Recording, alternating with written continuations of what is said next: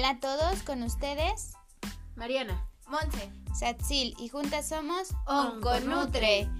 El día de hoy hablaremos de prebióticos.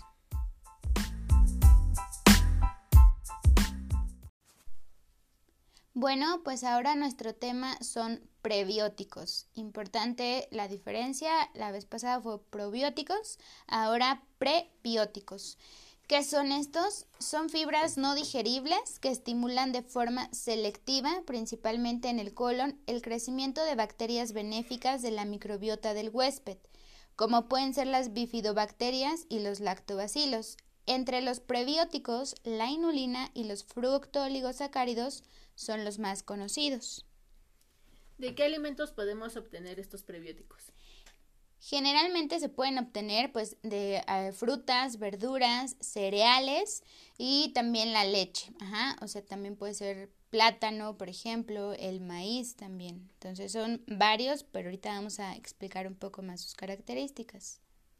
Exacto, es como dijo Satsil, estos tienen la ventaja de que estimulan o benefician a los probióticos, que son las bacterias benéficas que tenemos en el intestino grueso, nuestra microbiota intestinal. ¿Y cuáles son las cualidades que debe tener un prebiótico?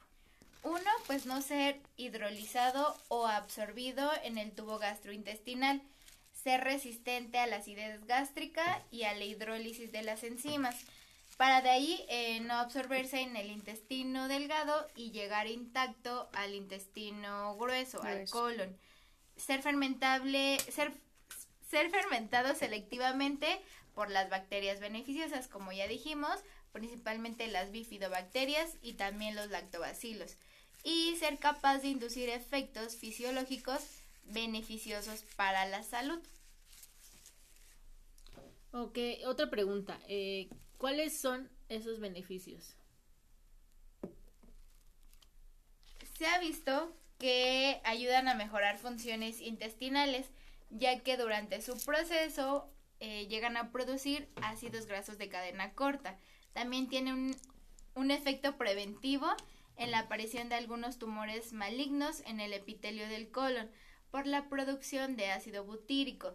Ayudan a la reducción del colesterol LDL y de los triglicéridos.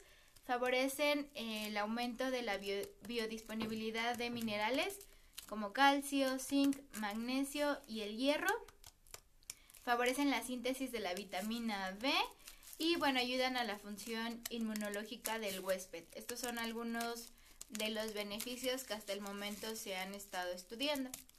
Ok, si una persona ya tiene tumor o bueno, ya tiene cáncer, ¿se recomienda todavía usar prebiótico?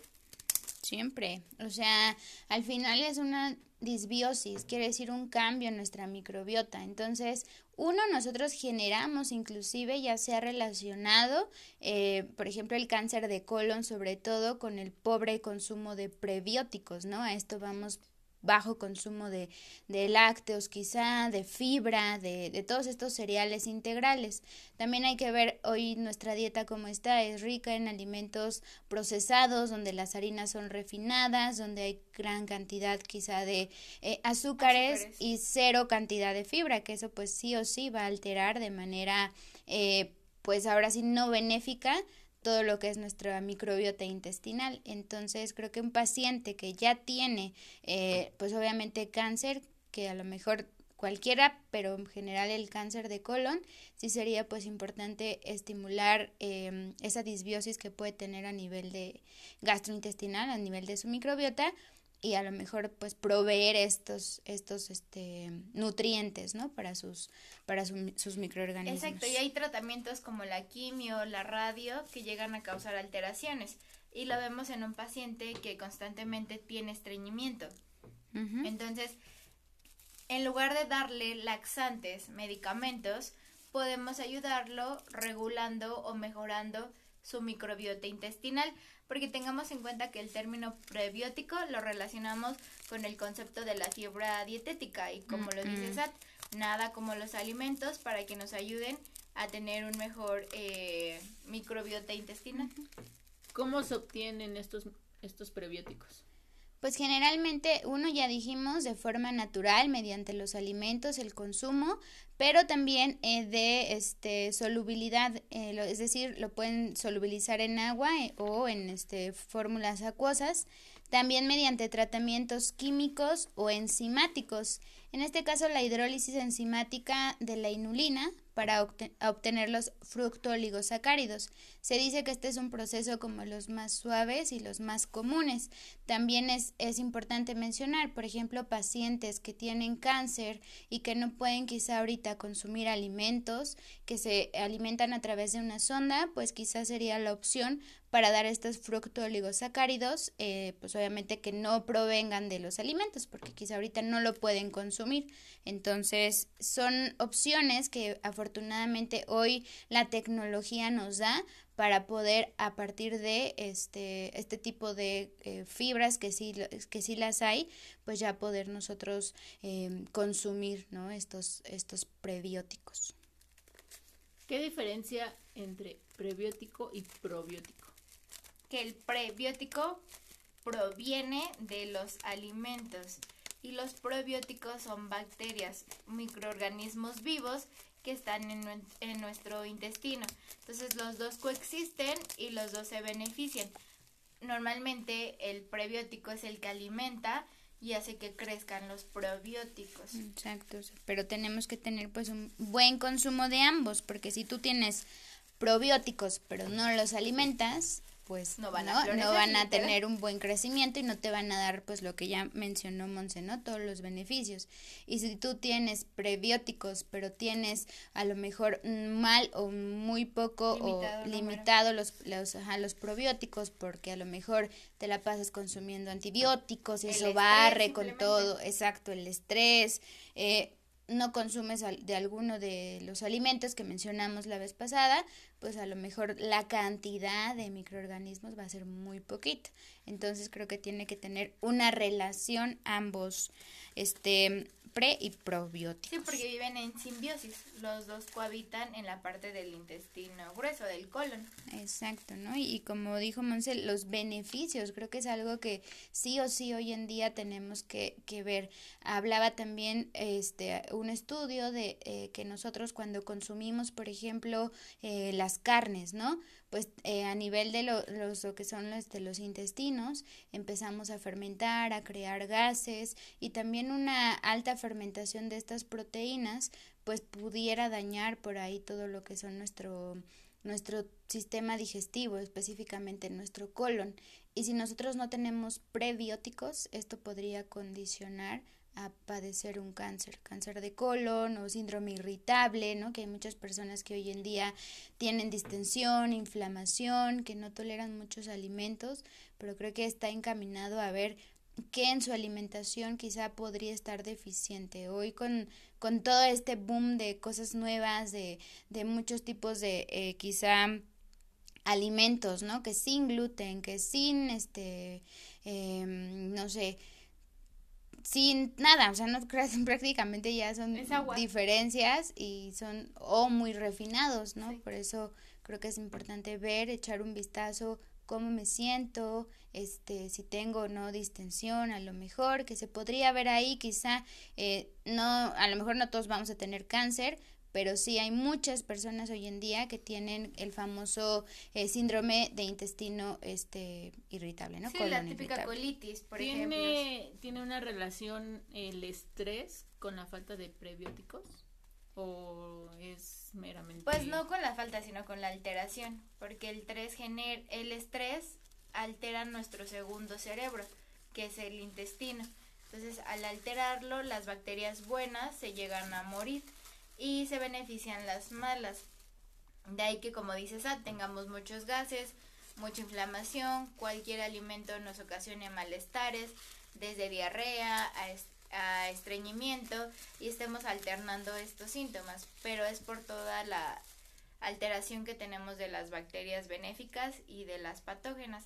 También hay que tener en cuenta que ahorita SAT solamente mencionó algunos, plátano, cebolla, el maíz, sin embargo, en el 2007 se tenían contabilizados tan solo 400 productos alimenticios que eran prebióticos. Estamos hablando de hace 10 años.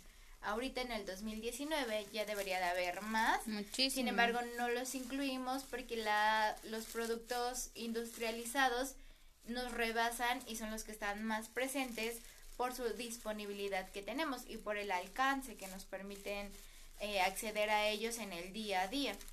Entonces creo que mientras tengamos una dieta balanceada, o sea, equilibrada, en que tengamos buen consumo tanto de este frutas, verduras, eh, pues obviamente los alimentos de origen animal no nos van a dar probióticos, pero nos van a dar los aminoácidos, las proteínas, eh, algunos cereales y eh, inclusive, ¿no? Hay casos en los que, por ejemplo, podemos estar en una en un plan restrictivo donde a lo mejor en ese momento no podemos consumir cereales o frutas voy a hablar específicamente una dieta cetogénica, pero sí es importante incluir este los vegetales, ¿no? E inclusive ahí también habría que ver o valorar algún tipo de suplemento que contenga estos prebióticos, ¿por qué? Porque sí va a haber alguna cambio, ya dijimos la vez pasada en la microbiota, entonces que no nos falten estos prebióticos, ¿no? Y no eh, a lo mejor eh, satanizar con esto ningún plan, porque siempre hay opciones, para encontrarlo, ¿no? Entonces, aunque yo ahorita no puedo consumir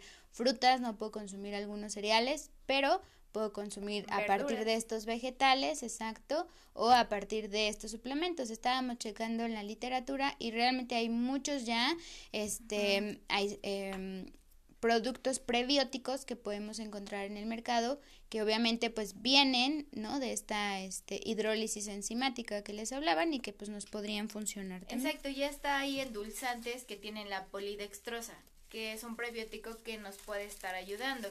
Hay que tener en cuenta también los edulcorantes.